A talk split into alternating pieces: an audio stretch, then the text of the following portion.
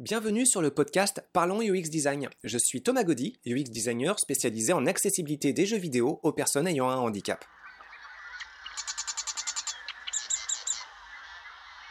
Alors du coup je me présente, moi c'est euh, Ludovic Dominguez.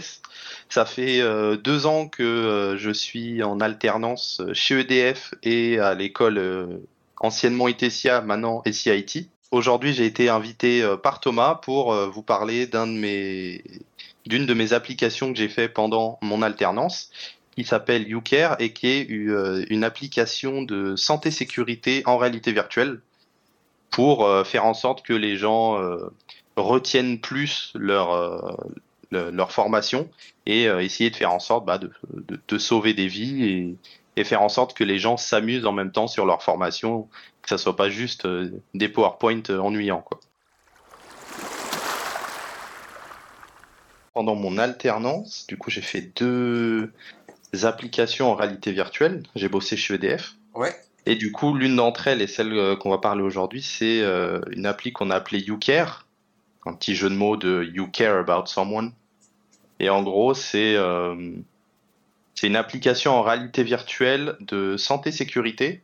En fait, le principe derrière ça, c'est qu'on a fait des des formations, parce qu'on fait énormément de formations, notamment en santé sécurité chez EDF. Et euh, un des gros problèmes qu'on a eu, c'est que les formations qu'on a sont un peu, euh, on va dire un peu vieillottes euh, en termes de pédagogie dans le sens où tout ce qu'on faisait, c'était des slides PowerPoint, on écoutait et il se passait rien. Quoi. oui, ok, le, vieux truc classique. Je mets juste un câble Ethernet pour euh, avoir une connexion un peu plus stable. Super. Ouais, passer euh, des slides type PowerPoint à quelque chose de plus, euh, de, plus abouti, c'est sûr que ça fait un, un bon changement. du coup, il s'agissait d'ajouter un petit peu d'interactivité dans le, dans le process ou plutôt des animations? Euh, en fait, ce qu'on voulait faire, c'est vraiment faire en sorte que la personne ouais, interagisse beaucoup plus et que ça, se, ça soit un peu plus vivant que juste euh, avoir des slides PowerPoint. Parce que pour donner un exemple, on avait fait deux formations différentes. On avait euh, une formation, je sais plus trop ce que c'était, mais c'était des slides. Donc je crois que c'était les, risques psychosociaux, des risques moteurs, etc. Et de l'autre côté, on avait plus une formation, c'était la formation extincteur. Et là, pour le coup, la formation extincteur, vu qu'on a utilisé les extincteurs, qu'il y avait le feu en face, qu'on avait chaud, etc. Bah ça, bizarrement, on l'a beaucoup mieux retenu que euh, les euh, deux heures de slide euh, où on s'est à moitié endormi. Dès, l'instant qu'il y a du concret et un peu d'interactivité et qu'on voit vraiment la chaleur et qu'on voit vraiment l'objet, ça passe mieux, hein, c'est sûr. ouais, et il y a eu des études du coup par rapport à ça, ils appellent ça la pédagogie active. Oui. Et du coup, d'après leurs études, ils ont fait une pyramide, je crois c'est la pyramide de Dale, si je dis pas de bêtises il nous disait que euh, en fonction de si tu, alors c'était si tu si tu écoutes, si tu lis, euh, si tu euh, bah, interagis avec une personne, etc. Au fur et à mesure, la pyramide devient de plus en plus grande. Tu vas mémoriser de plus en plus d'informations. Donc par exemple, si tu fais que lire ou écouter quelqu'un, tu vas mémoriser 10 à 20%. Si vous êtes en train d'interagir, tu vas euh, mémoriser genre 40%. Mais du coup, la partie pédagogie active, c'est la partie la plus basse de la pyramide. C'est quand, par exemple, tu dois, euh, tu fais par exemple une présentation, tu apprends des choses à quelqu'un où vraiment il y a, y a de l'émotionnel dedans, tu es vraiment dedans, tu es vraiment impliqué plutôt que juste euh, lire. Donc, euh, par exemple, le fait de faire euh, la formation extincteur, tu étais vraiment dans le moment, etc. Tu stressais, du coup, il y avait de l'émotion impliquée. Et du coup, d'après eux, à partir de ce moment-là, tu retiens plus de 90% de ce que tu fais.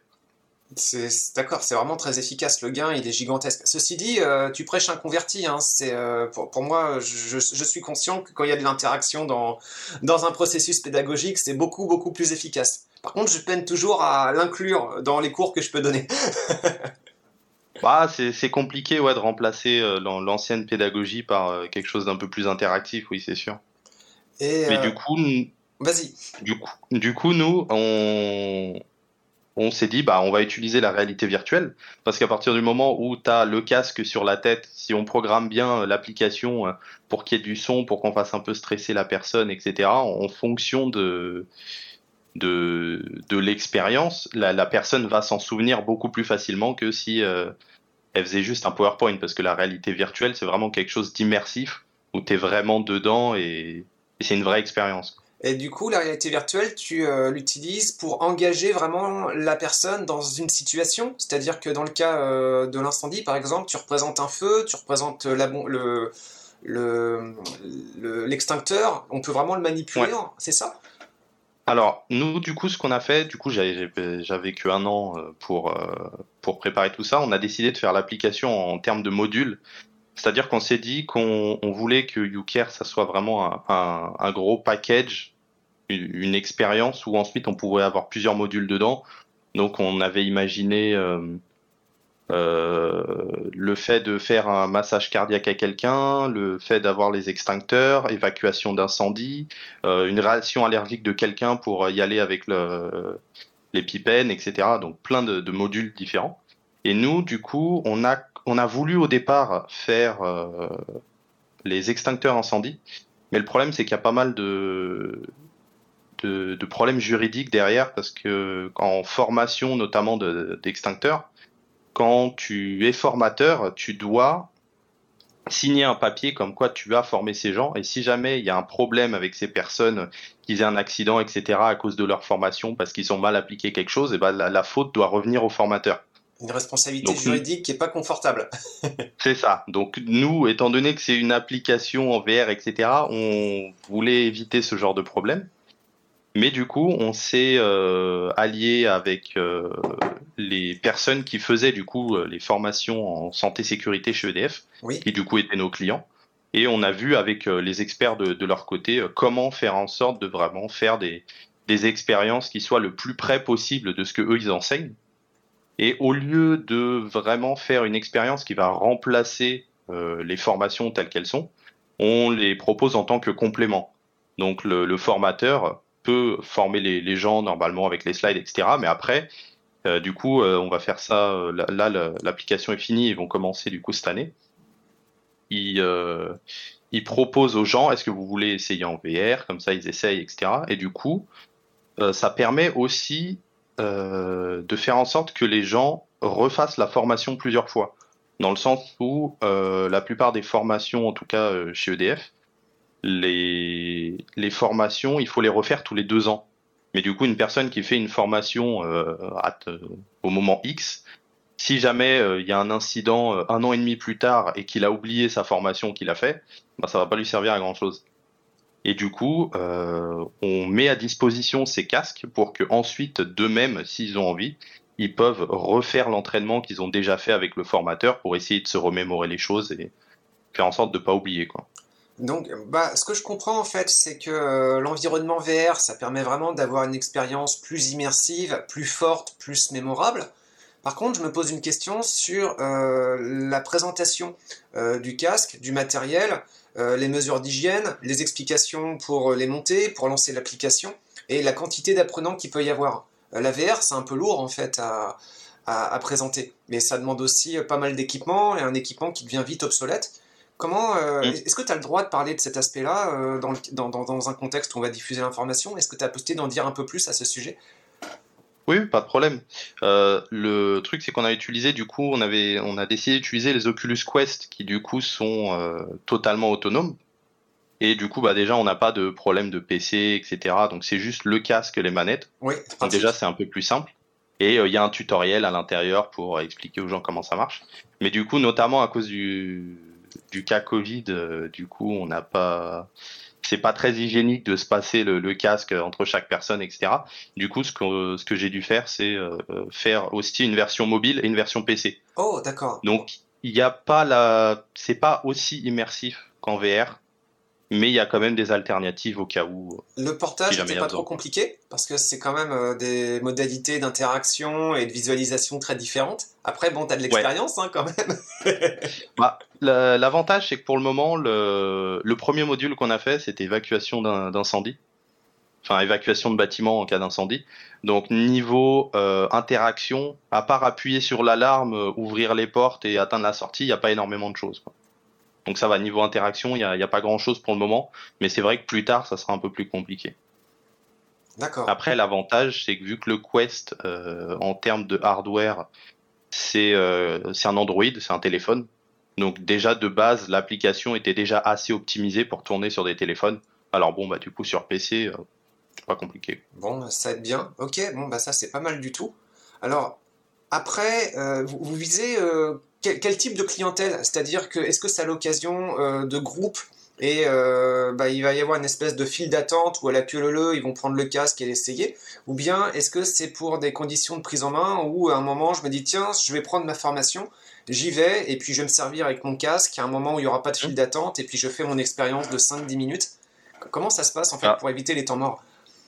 Alors la, manière dont on a planifié tout ça, c'est déjà on va avoir plusieurs casques et euh, tous les ans ils organisent une, journée santé sécurité où du coup euh, des, des, gens viennent pour faire des ateliers. Donc déjà on peut présenter ça pendant ces ateliers et lors des formations, les formateurs auront leur casque mais ensuite, ce qu'on a voulu faire, mais du coup qui n'a pas été fait pour le moment, c'est de faire des salles dédiées à ça. Avoir une petite salle dans le bâtiment qui est vraiment dédiée pour ça, avec les casques, où les gens peuvent y aller quand ils veulent, etc.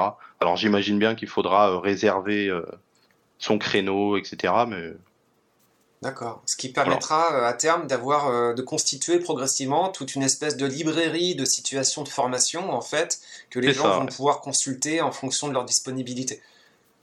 C'est ça, et en fonction de ce qu'ils veulent euh, faire. S'ils ont oublié comment on, fait Heimlich euh, au cas où euh, quelqu'un s'étouffe, bah, il peut aller faire le module adapté, etc. C'est pas vraiment une formation en soi, parce qu'ils devront quand même faire la formation de base, mais ça sera un, un petit module à côté pour essayer de faire en sorte qu'ils oublient pas trop et, et qui s'amusent des fois s'ils ont envie. Le, propos me semble vraiment génial, euh, j'adore. Par contre, je me demande si vous avez prévu des façons d'enrichir les expériences. C'est-à-dire que vous pourriez avoir des personnes qui veulent se mettre à niveau ou euh, euh, développer leurs compétences dans certains domaines, mais dans des mhm. contextes où ils peuvent déjà avoir un certain niveau de connaissances ou de compétences. Et euh, j'imagine qu'il y aura des moments où ils vont vivre une expérience en VR, mhm. et puis ils vont se rendre compte que dans les situations présentées, euh, il peut y avoir euh, des petits oublis, ou un cas particulier qui n'est pas forcément évident, ou des choses. Et donc, est-ce que vous avez prévu un moyen de collecter les feedbacks des utilisateurs de façon à, dans le cas où il y aurait un budget, bonifier le mhm. contenu? Bah, On n'a pas vraiment ouais, de retour utilisateur au niveau du feedback. Donc ça, ça serait quelque chose qu'il faudrait qu'on implémente, mais bon, pour le coup, on n'avait pas vraiment de budget. On faisait ça un peu dans notre garage. Vous êtes un pionnier hein, pour l'instant. c'est ça. Mais euh, une des choses qu'on a fait en fait, déjà pour euh, faire en sorte que ça soit le plus immersif possible, j'ai euh, totalement modélisé tout un étage de, notre bâtiment.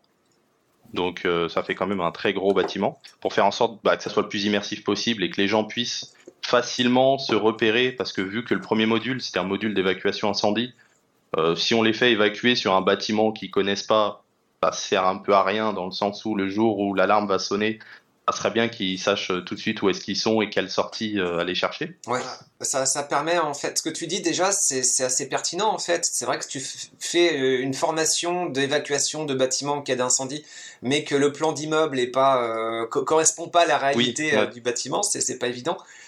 Euh, alors ça, permet d'avoir les réflexes, mais ça permet pas de bah savoir euh, dans quelle direction partir tout de suite. Euh. C'est ça. Parce que du coup, il y a notamment une règle quand on fait, quand on fait de l'évacuation incendie, on a interdiction de traverser des portes coupe-feu. D'accord. Donc si par exemple la sortie, elle est là, et que toi, tu es juste derrière une porte coupe-feu, et eh ben, tu dois faire tout le tour et aller chercher une sortie qui est plus loin plutôt que de prendre la sortie qui est juste à côté. D'accord. Parce qu'en cas d'incendie, quand l'alarme est activée, c'est interdit de traverser une porte coupe-feu. D'accord. Ce que je savais pas, par exemple. Donc euh, déjà, euh, merci pour ça. Et je pense bah, que le message resterait encore plus durablement imprimé euh, si je faisais l'expérience en VR. Parce qu'en en, cas de vraiment de bon bah, d'entraînement ou de, ou de cas réel, on a énormément de personnes qui traversent les portes coupe-feu et qui s'en fichent, ils prennent la sortie la plus proche. Alors que normalement c'est interdit parce que en cas d'incendie, il faut que les portes coupe-feu restent fermées au cas où. Du coup, euh, une des choses qu'on a fait, c'est qu'on a séparé le, jeu entre guillemets, enfin l'expérience en deux, deux vers, enfin, on va pas appeler ça module, mais euh, deux gameplays différents. On a le gameplay vraiment pure euh, formation où tu as la liste du coup des formations et tu choisis une formation, tu la fais. en fonction des actions que tu fais, en fonction de la manière dont tu te, prends, en fait, à la fin, on te donne une note Et un peu à la Angry Birds, tu as des petits, as des petits cœurs là où, où tu as accompli les différents objectifs. Et tu as un timer aussi. on n'est pas sûr si on doit intégrer un leaderboard ou pas. on se dit ça pourrait être sympa, peut-être que les gens aimeraient s'entraîner jusqu'à être les meilleurs et, et ça les pousserait un peu à s'entraîner. Ça, ça, ça, pousse à la performance, hein, le leaderboard. Ça, ouais. Si t'en fais un, euh, attention, parce que ça pousse à la performance ceux qui ont déjà un bon niveau et qui n'ont pas forcément besoin euh, de, de, de, pousser euh, plus leurs compétences. Donc tu peux distinguer ton leaderboard en faisant un score global, mais aussi un score au mois, à la semaine, au jour, et puis tu peux le mmh. localiser aussi. De cette façon, les gens qui ont des niveaux de compétences un peu moyens, eux, se, sentiront, se, pourraient se sentir assez compétitifs s'ils se comparent au, méga score euh, du jour plutôt que le méga score global qui est inatteignable. Mhm. Ouais, et du coup, sur ces, euh, sur ces différents modules, bah, tu as des, des, niveaux de difficulté différentes. Donc, par exemple, on avait fait en sorte que l'évacuation d'incendie, le niveau 1, tu apparais toujours au même endroit dans le bâtiment l'alarme sonne, tu dois aller euh, au, à la porte la plus proche euh, et fini. Le niveau 2 et 3, tu vas cette fois c'est pas l'alarme n'est pas déjà activée. Tu apparais, tu te promènes, tu vois qu'il y a un feu, de la fumée, etc. Et c'est à toi d'aller appuyer sur le bouton et d'ensuite évacuer. Et le niveau 4, tu apparais n'importe où dans le dans à l'étage. Donc déjà, faut que tu te repères et ensuite euh, l'alarme va sonner, il faudra sortir. Et la particularité de ce, niveau-là, et du coup c'est ce que tu disais, euh, des, petites choses un peu particulières, la particularité de ce niveau-là, c'est que la porte que tu es censé aller rejoindre, et bah du coup il y a de la fumée de l'autre côté. Du coup tu ne peux pas sortir par là. Et du coup tu dois faire demi-tour et partir dans l'autre sens.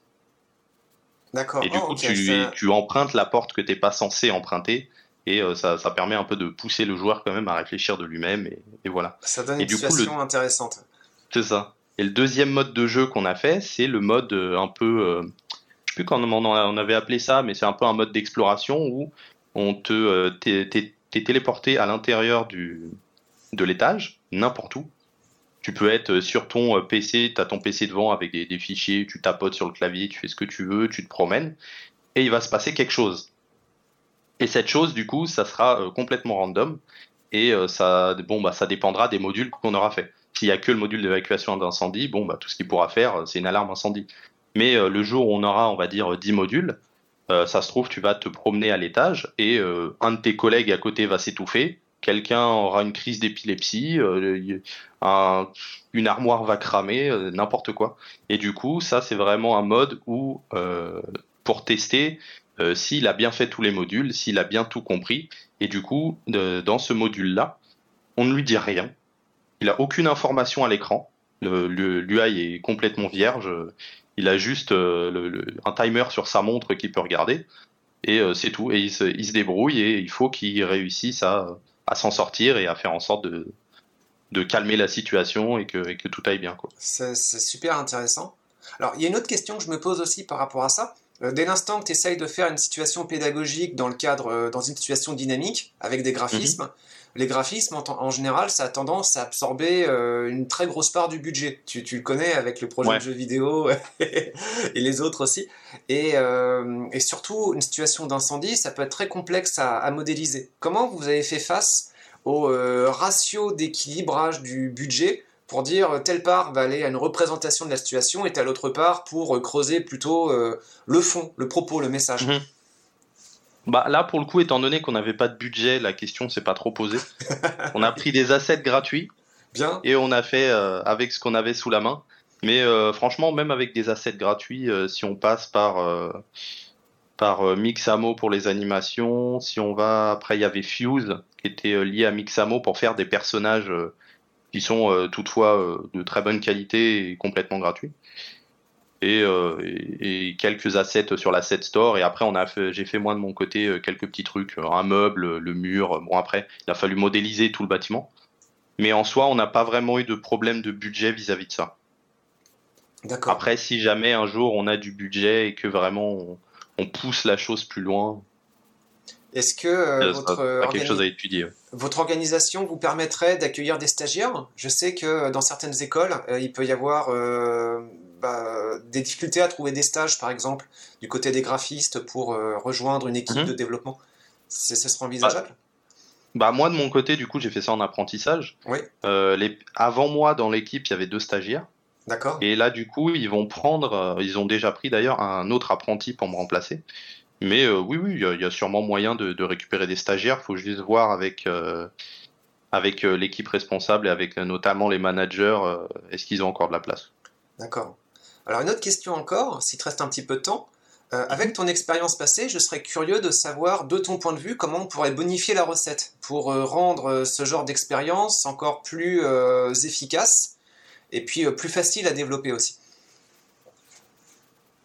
Alors plus efficace et plus facile à développer. Alors moi de mon côté, en tant qu'efficacité, de ce que j'ai vu, en tout cas, de base, la, formule VR fonctionne très bien avec les gens. Dans le sens où euh, on a dû. J'ai dû me présenter à mes N 3, N 4 la VR pour qu'ils comprennent ce que je faisais. Quand on leur envoie une vidéo et qu'ils voient la chose, ils comprennent pas. Quand tu leur mets un casque sur la tête et que tu les fais aller au bord d'une centrale nucléaire où il y a 30 euh, mètres de vide, ils comprennent tout de suite. et ils adorent. Mais du coup, déjà, l'immersion, même si le, si le, l'aspect est pas réaliste au niveau des graphismes, parce qu'il y a eu quelques études qui ont été faites là-dessus, euh, justement en réalité virtuelle, est-ce que le fait vraiment d'avoir des mains avec tous les bras, etc., que tout soit modélisé, c'est important? Et apparemment, les... non. Que, que ça soit complètement modélisé ou pas, même si on a juste deux mains, les gens s'en sortent très bien et ils mémorisent le même nombre d'informations. Pour eux, ça change rien. De la même manière que des jeux mobiles, euh, les jeux mobiles qui sont euh, horriblement moches avec des cubes fonctionnent aussi bien que des jeux ultra polish. Parce que. Euh, ça, c'est la bonne nouvelle, c'est que ça, marche aussi bien en... avec un niveau de soin beaucoup plus simple. c'est ça. Mais du coup, j'ai envie de dire, le niveau de soin au niveau de la VR se fera pas peut-être tant sur les graphismes, mais plus sur l'expérience en elle-même et notamment un peu l'ambiance, donc tout ce qui va être euh, le son notamment. Parce que euh, nous de notre côté, on voulait euh, par exemple faire en sorte que lorsqu'il y a un incendie, qu'il puisse y avoir des gens par exemple piégés dans les toilettes et que tu te demandes est-ce que tu dois aller sauver cette personne ou pas? Techniquement, si jamais il y a une évacuation d'incendie et que tu vois quelqu'un qui est coincé dans une pièce, la règle c'est de te barrer. Tu dois sauver ta vie sans te soucier des autres, parce qu'il y a une personne qui est chargée justement de ça. Sauf que si jamais ça arrive, vraiment, tu vas te poser des questions, tu vas t'en vouloir si tu t'en vas, et tu vas peut-être essayer de jouer les héros, et ça se trouve, vous allez mourir tous les deux. D'accord, ça c'est intéressant aussi. Et puis cette règle que tu présentes, la règle c'est de sauver sa vie. Euh, j'imagine qu'elle peut rentrer un petit peu en compétition avec euh, tu vas chercher à sauver ta vie, mais n'emprunte pas la porte coupe-feu. Euh, oui, c'est ça. Donc ça peut poser des, cas, des cas super chouettes à explorer en VR. Ça, ça doit être vraiment bien. Et du coup, on a aussi. Euh, j'avais un collègue qui a fait une, une application de prise en parole en public. En fait, il a modélisé un théâtre avec 300, 300 personnages devant. Et on, on, doit parler comme ça en public, réciter un texte. et du coup, toutes les personnes qui ont essayé étaient extrêmement stressées ils savent que c'est une expérience en VR, ils savent que c'est virtuel, ils savent qu'en face il y a personne, mais leur cerveau leur dit quand même oulala, il y a beaucoup de monde. Et du coup, ils stressent énormément. Et c'est pas forcément réaliste, etc. Mais c'est vraiment le l'ambiance et euh, l'aspect un peu psychologique qui fait que du coup, ça, ça marque énormément les gens. Je me demande si avec l'habitude, quand la VR se démocratisera, si euh, cette force euh, d'immersion va rester la même ou si elle va s'affaiblir du fait qu'on va devenir de plus en plus habitué. T'as un avis là-dessus? bah, J'ai tendance à dire que pour le moment, ouais, c'est innovant, c'est nouveau, les gens adorent, mais c'est sûr qu'une fois que, ça, que la mode sera passée, que tout le monde est habitué, ça deviendra un peu euh, normal. Bon, le bon côté, c'est qu'a priori, euh, les besoins vont se démocratiser et puis il y aura probablement de plus en plus de budget pour euh, renouveler mm. le stock d'expérience sur quelque chose de plus, d'encore mieux soigné. C'est ça. Et là, maintenant, avant, c'était euh, des choses un peu moins immersives. Maintenant, c'est la VR. Et peut-être que plus tard, ça sera même plus un casque sur la tête. Ça sera un peu comme dans l'animé Sword Art Online où on pose le casque, on a l'esprit qui va directement à l'intérieur et Ça serait, ça serait cool. il faut que je le regarde celui-ci, Sword Art Online. Ah, c'est un classique. C'est un classique. Ok, il faut que je comble une lacune. Et puis, euh, bah, est-ce que tu aurais un mot de la fin à ajouter pour conclure cette, euh, cette discussion? Ah, en mot de la fin, j'aurais peut-être tendance à dire, bah, on va dire, c'est la phrase que je dis toujours, mais bon, habituellement je le dis en anglais, mais euh, c'est gaming is all about having fun.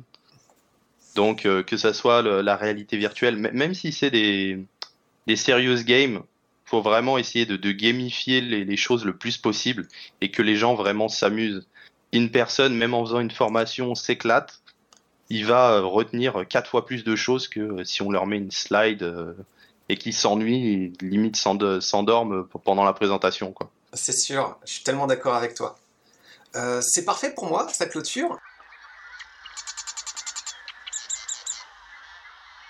Merci d'avoir écouté ce podcast. Je vous invite à vous abonner pour ne pas rater les prochains épisodes. Si vous voulez en savoir plus sur moi, je vous invite à consulter mon profil LinkedIn, Thomas Gaudy, T-H-O-M-A-S, G-A-U-D-Y. Si vous souhaitez de l'accompagnement pour implémenter ces notions et ces outils dans vos équipes et vos projets, vous pouvez faire appel à mes services de consultant en UX Design. Il vous suffit de me contacter via mon profil LinkedIn. Au plaisir